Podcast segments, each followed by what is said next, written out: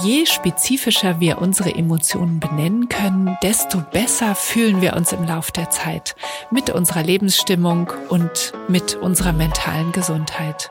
Zum Beispiel verbessert sich die Herzfrequenzvariabilität deutlich. Es wirkt sich also positiv auf den Stresslevel und auf die Herzgesundheit aus. Herzlich willkommen bei Ein gutes Gefühl, dem Podcast von sinnsucher.de. Jeden Monat tauchen wir ein in ein Lebensthema, das wir gemeinsam in vier Folgen ergründen. Im Gespräch mit erfahrenen Expertinnen und Experten, praktischen Übungen, wissenschaftlich fundiert und natürlich mit euren Fragen. Setz die Segel für dein erfülltes Leben. Hallo wieder an euch mit einem ganz herzlichen Willkommen. Ich bin Ulrike Scheuermann, Diplompsychologin und ich ergründe auch in dieser Podcast-Folge von Ein gutes Gefühl wieder mit euch die spannende Welt unserer Psyche. Wir schauen uns an, wie sich dein gutes Gefühl auch beim Nein sagen ohne schlechtes Gewissen stärken lässt. In den zurückliegenden Folgen habe ich dazu enorm wertvolle Gespräche mit der Psychologin, Psychotherapeutin und Psychologie-Podcasterin Franka Cerutti geführt geführt. Heute werde ich euch hochinteressante wissenschaftliche Erkenntnisse wieder einmal vorstellen, diesmal aus der Psychologie der Emotionen, die ihr sofort in eurem Alltag anwenden könnt. Die sind wirklich gut praktisch umsetzbar und ihr könnt mit mir zwei ganz kurze kleine Übungen ausprobieren. Franka ist ja nicht umsonst so erfolgreiche Spiegel-Bestseller-Autorin mit dem Titel Psychologie to go, wo sie Psychologie für den Alltag erklärt. Deswegen hattet ihr auch die Gelegenheit, bei den Fragen unserer Hörerinnen und Hörer ganz praktische Antworten zu erfahren. Es waren viele Klassiker dabei bei den Themen, die unsere Hörerinnen eingebracht haben, also Viele hatten geschrieben, sie können einfach keinen Wunsch abschlagen vom Partner, vom Chef oder von der Familie, weil sie sich dann total schlecht fühlen, weil sie nicht unhöflich sein oder als egoistisch gelten wollen, sie wollen nicht unfreundlich sein oder eben weil sie ein schlechtes Gewissen haben, was ja der Kern unseres Podcasts-Monate ist. Das Nein sagen ohne schlechtes Gewissen. Oder weil sie sogar Angst vor den Konsequenzen haben. Eine Hörerin sprach von der Angst, dann gekündigt zu werden. Andere haben beschrieben, es gibt Freunde, Nachbarn oder Familie, die darum bitten, mal eben was anzuschauen und die eben um scheinbar kleine Gefälligkeiten bitten. Also hier wurde dann zum Beispiel genannt, Blumen während des Urlaubs gießen, das Treppenhaus putzen, was ja nun wirklich keine Kleinigkeit mehr ist. Und das heißt dann für jemanden, dass schnell mal nicht gerade ein paar Minuten draufgehen, sondern auch mal Stunden vorbei sind. Und Franka und ich haben dann darüber gesprochen, dass man in solchen Fällen gut auch die Dynamik umdrehen kann. Also wenn zum Beispiel jemand schon wieder um Hilfe bittet und die andere Person würde eigentlich gerne Nein sagen, weil es ihr einfach zu viel wird dann könnte sie auch mal die fragende Person um Hilfe bitten. Zum Beispiel so, ah, ich schaffe das im Moment nicht, es geht über meine Kräfte und ich muss zurzeit besonders auf mich aufpassen. Kannst du mir dabei helfen, dass ich nicht schon wieder zu viel mache? Das wäre eine tolle Unterstützung. Ja, und schon ist das umgedreht, nämlich die Person bittet um Hilfe und wird dann nicht mehr um Hilfe gebeten. Und wir wissen ja inzwischen, dass Hilfsbereitschaft eigentlich im Menschen angelegt ist. Menschen helfen gerne. Und es kann sein, dass man damit der anderen Person dann auch eine Gelegenheit gibt, sich auch mal in der Helferrolle zu fühlen. Und das kennt ihr vielleicht. Helfen zu können, gibt einem selbst ein gutes Gefühl und man fühlt sich stärker und selbstbewusster. Um nun überhaupt auf so etwas zu kommen und dann Nein sagen zu können, muss man sich aber innerlich mit verschiedenen Themen auseinandersetzen. Das eine Thema ist der eigene Selbstwert. Der spielt eine enorm wichtige Rolle beim Nein sagen können. Bist du es dir wert, zu fühlen und zu sagen, dass deine Fähigkeiten zu wertvoll sind, um sie mal ebenso einsetzen zu können? Wenn du eben zum Beispiel handwerklich begabt bist oder das beruflich tust und dann auch weißt, dass es nicht mit ein paar Minuten getan ist, wie wertvoll ist dir deine kostbare freie Zeit, die du eigentlich zum Erholen brauchst oder um bei Kräften zu bleiben? Bist du ist dir selbst wert, dafür etwas abzusagen? Oder ziehst du deinen Selbstwert sogar daraus, von anderen gebraucht zu werden? Bist du vielleicht nur dann wirklich wertvoll? Zu einem Teil ist es normal, dass man sich wertvoll fühlt, wenn man anderen auch hilft. Aber es sollte immer ein Geben und Nehmen sein, ungefähr im Gleichgewicht.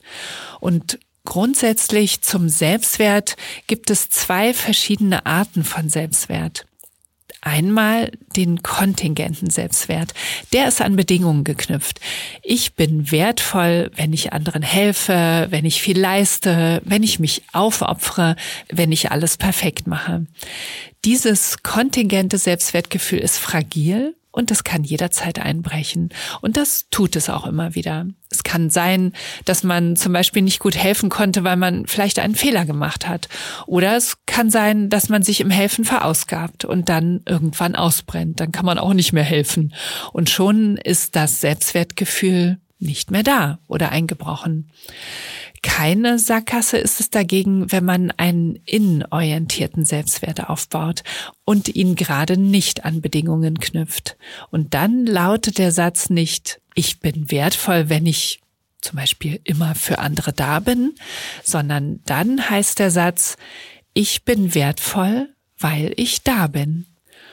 Und das können wir kurz einmal testen, wie sich das anfühlt. Es dauert nur 15 Sekunden. Und wenn du magst, schließe kurz einmal die Augen und nimm einen tiefen Atemzug.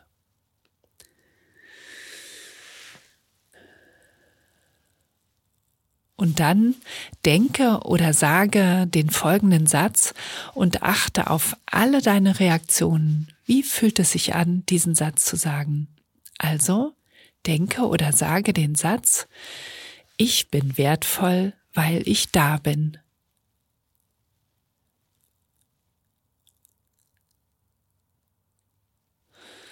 Wie ist es, wenn du diesen Satz sagst? Vielleicht fühlt es sich sogar jetzt schon gut an. Du könntest ihn dann öfter mal in deinem Alltag sagen oder denken und natürlich auch fühlen. Okay, und wenn du dich also mehr auf dieses innenorientierte Selbstwertgefühl ausrichtest, wird es dir leichter fallen, ohne Zwang zum Beispiel helfen zu müssen und ohne schlechtes Gewissen Nein zu sagen. Auch das Gefühl der Verbundenheit spielt eine Rolle, um besser Nein sagen zu können. Du kannst dich fragen, wie sicher du dich verbunden fühlst mit anderen. Das kann man gut herausfinden, indem man sich den Worst Case vorstellt. Was wäre, wenn ich ausnahmsweise mal einen Wunsch abschlage? Meinst du, die Beziehung würde darunter leiden? Könnte sogar aus deinem Gefühl heraus ein Beziehungsabbruch die Folge sein? So wie die eine Hörerin sich vorstellt, eine Kündigung wäre die Folge?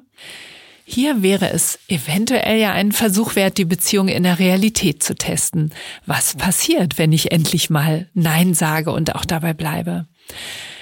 Da ist es ja eigentlich eher unwahrscheinlich, dass gleich eine Kündigung oder ein kompletter Beziehungsabbruch folgt. Und dann könnte die Frage sein, bist du bereit für einen Konflikt oder ein Beziehungsgespräch? Und vielleicht wird die Beziehung dadurch sogar besser, weil ihr mehr darüber redet, wie die gegenseitigen Wünsche und Erwartungen eigentlich sind. Natürlich kann theoretisch dadurch auch die Beziehung auseinandergehen, aber hier stellt sich dann eben die Frage, tut dir eine Beziehung, die darauf basiert, dass ein Nein nicht akzeptiert wird, wirklich gut? Was als drittes eine wichtige Rolle für die Selbstauseinandersetzung im Kontext von Nein-Sagen spielt, ist das differenzierte Wahrnehmen der eigenen Gefühle. Der eine Hörer hatte geschrieben, dass es sich für ihn nicht fair anfühlt, wenn er bei allem Möglichen hilft, ohne eine Gegenleistung. Er fühlt sich ausgenutzt. Und das ist sehr gut, dass er das spürt. Bewusstheit ist immer der erste Schritt für Veränderung und er kann jetzt nämlich anfangen, das Gefühl ernst zu nehmen und dann etwas in seinem Verhalten zu verändern. Franka Ceruti sagte in der letzten Folge, wir können von einem guten Ort aus fühlen, ist das Ja-Sagen noch frei? Wie fühlt es sich an? Gebe ich mit Freude? Bekomme ich genug zurück? Und diesen guten Ort zum Fühlen, das finde ich eine sehr schöne Formulierung. Ja, und solch ein guter Ort, um genauer zu fühlen, das kann entweder ein physischer Ort sein, also zum Beispiel ein ruhiges Zimmer, in das du dich vielleicht am Abend zurückziehen kannst. Oder es kann auch ein innerer Raum sein, der entsteht, wenn du dich von der Außenwelt abwendest und in dem du deine Gefühle dann ganz in Ruhe und ungestört erkunden kannst. Und damit kommen dann auch die wissenschaftlichen Erkenntnisse aus der Psychologie der Emotionen ins Spiel, die ich anfangs kurz schon erwähnt hatte. Es ist nämlich enorm wichtig für unsere psychische Stabilität und eben auch fürs Nein sagen, dass wir unsere Gefühle sehr differenziert wahrnehmen. Und das klingt vielleicht erstmal nicht so aufsehenerregend oder eher normal, aber es hatte eine ausgesprochen starke Wirkung und die ist eben wissenschaftlich inzwischen sehr gut nachgewiesen und vorher war es eher eine Alltagsweisheit. Na klar ist es gut, wenn man genau weiß, was man fühlt. Und dazu hat die Professorin für Psychologie an der Northeastern University in den USA, Dr. Lisa Feldman Barrett, ganz viel geforscht und publiziert. Und sie ist nicht einfach irgendjemand, sondern sie gehört zu den 0,1 Prozent der weltweit am häufigsten zitierten Wissenschaftlerinnen für ihre revolutionären Forschungen in Psychologie und den Neurowissenschaften. Und der Fachbegriff für diese differenzierte Wahrnehmung von Emotionen, was ich gerade schon kurz erwähnt habe, der heißt Emotional Granularity, also auf Deutsch ungefähr emotionale Differenziertheit. Und wie lautet jetzt die Aussage dahinter? Nämlich, je spezifischer wir unsere Emotionen benennen können, desto besser fühlen wir uns im Lauf der Zeit mit unserer Lebensstimmung und mit unserer mentalen Gesundheit. Zum Beispiel verbessert sich die Herzfrequenzvariabilität deutlich. Es wirkt sich also positiv auf den Stresslevel und auf die Herzgesundheit aus. Warum ist das so? Lisa Feldman Barrett beschreibt es folgendermaßen. Je differenzierter wir unsere Gefühle beschreiben, desto reicher und erfüllender erleben wir unsere positiven Aspekte des Lebens. Und auf der anderen Seite, desto effektiver können wir die negativen Emotionen untersuchen und Informationen daraus gewinnen, was wir daraus lernen und wie wir uns in Zukunft verhalten können. Eben zum Beispiel können wir aus differenzierten Gefühlen darüber, dass wir uns aus ausgenutzt, fühlen erschöpft oder genervt, schließen, dass es Zeit für ein Nein ist. Und das schauen wir uns mal genauer an, denn es hilft enorm dabei, zu einem notwendigen Nein zu finden. Wie genau funktioniert also diese Emotional Granularity, die emotionale Differenziertheit? Also, es gibt einen großen Unterschied, ob wir für uns selber nur feststellen, dass es uns gut oder okay oder schlecht geht, oder ob wir differenzierter beschreiben, zum Beispiel so. Ähm, ja, gerade bin ich etwas fröhlich, aber auch ein bisschen aufgeregt wegen morgen und gleichzeitig irgendwie auch etwas melancholisch im Hintergrund. Oder wir könnten es so benennen. Ich fühle mich gerade ganz energiegeladen und voller Tatendrang, aber auch irgendwie leicht überdreht. Und das wäre dann ein sehr differenziertes Wahrnehmen und Benennen der Gefühle, weil wir nicht nur eben sagen, ja, ganz gut, sondern sehr genau und mit verschiedenen Abstufungen und vielleicht auch mit Emotionen in verschiedene Richtungen beschreiben, was da innerlich, emotional gerade bei uns ist. Das gilt übrigens auch, wenn wir diese Gefühle nur für uns innerlich benennen.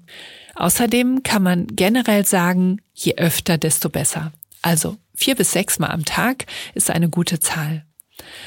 Was kann das nun für uns alle, für euch, für dich im Alltag bedeuten? Nimm dir mehrmals am Tag, wir haben gerade besprochen, vier bis sechs Mal, eben ein paar Sekunden Zeit und untersuche und benenne ganz genau, was und wie du gerade fühlst. Finde konkrete Worte für deinen inneren emotionalen Zustand. Ich habe in meinem Sinnsucher Online-Kurs So lernst du Selbstliebe und auch in meinen Büchern über Selfcare und Selbstliebe eine hocheffektive und super kurze Übung zur Selbstwahrnehmung beschrieben, auf den Ebenen, die dir helfen, diesen emotionalen Zustand wahrzunehmen. Und diese Übung ist so wichtig, dass ich sie in einem der Bücher sogar am Ende jedes der sieben Kapitel über Self-Care als Abschlussseite zeige. Und da steht nicht viel drauf, aber es wird dir helfen, diese so wichtige emotionale Differenziertheit zu entwickeln. Und die Übung ist so simpel, dass man sie sich gut merken kann. Sie tut sofort gut und Sie dauert nur 15 Sekunden. Und alles drei erhöht die Chancen deutlich, dass du sie in deinen Alltag integrierst und zur Gewohnheit machst. Eben am besten so vier bis sechs Mal am Tag. Und du kannst sie hier gleich einmal ausprobieren zum Mitmachen mit drei Fragen. Nimm dafür zuerst einmal einen tiefen Atemzug.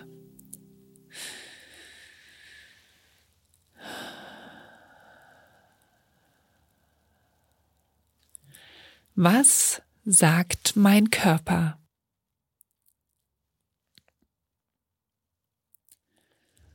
Wo sind meine Gedanken? Und welche Emotionen sind da?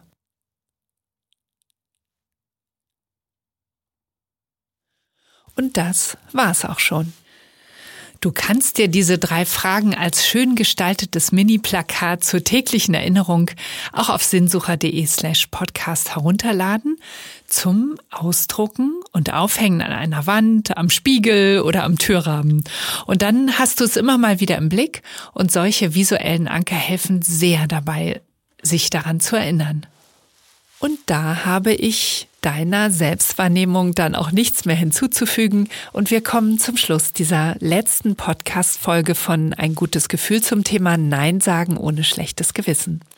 Ihr seid jetzt hoffentlich hoch motiviert, euch immer wieder auf euch selbst zu besinnen und sehr genau und differenziert zu fühlen und zu benennen, welche Emotionen gerade da sind und darüber herauszufinden, ob es gerade um ein Nein oder vielleicht auch mal um ein Ja geht. Danke, dass du dabei warst. Das war die vierte Folge in unserem Podcast Ein gutes Gefühl zum Thema Nein sagen ohne schlechtes Gewissen mit der Psychologin und Psychotherapeutin Franka Ciruti. Im nächsten Podcast-Monat widmen wir uns einem neuen Thema, das ziemlich perfekt an das Thema Nein sagen anknüpft. Denn das brauchen wir, um Zeit zu finden zum Meditieren. Wir erkunden nämlich in den nächsten vier Folgen, warum Meditieren glücklich macht und wie Meditieren auf gute und wirklich zu euch passende Weise gelingen kann. Und ich spreche dafür mit dem Diplompsychologen und Neurowissenschaftler Dr. Boris Bornemann. Er forscht seit seinem Studium über Awareness, Körpergewahrsein und die positiven Auswirkungen des Meditierens. Er hat dazu promoviert und zum Beispiel auch am Max-Planck-Institut für Kognitions- und Neurowissenschaften an der weltweit größten Langzeitstudie zu Meditation und mentalem Training mitgearbeitet. Und seine Erkenntnis, so viel schon mal vorweg, man kann Glück üben. Ihr dürft also gespannt sein auf die aktuellsten wissenschaftlichen Erkenntnisse von einem absoluten Experten fürs Meditieren.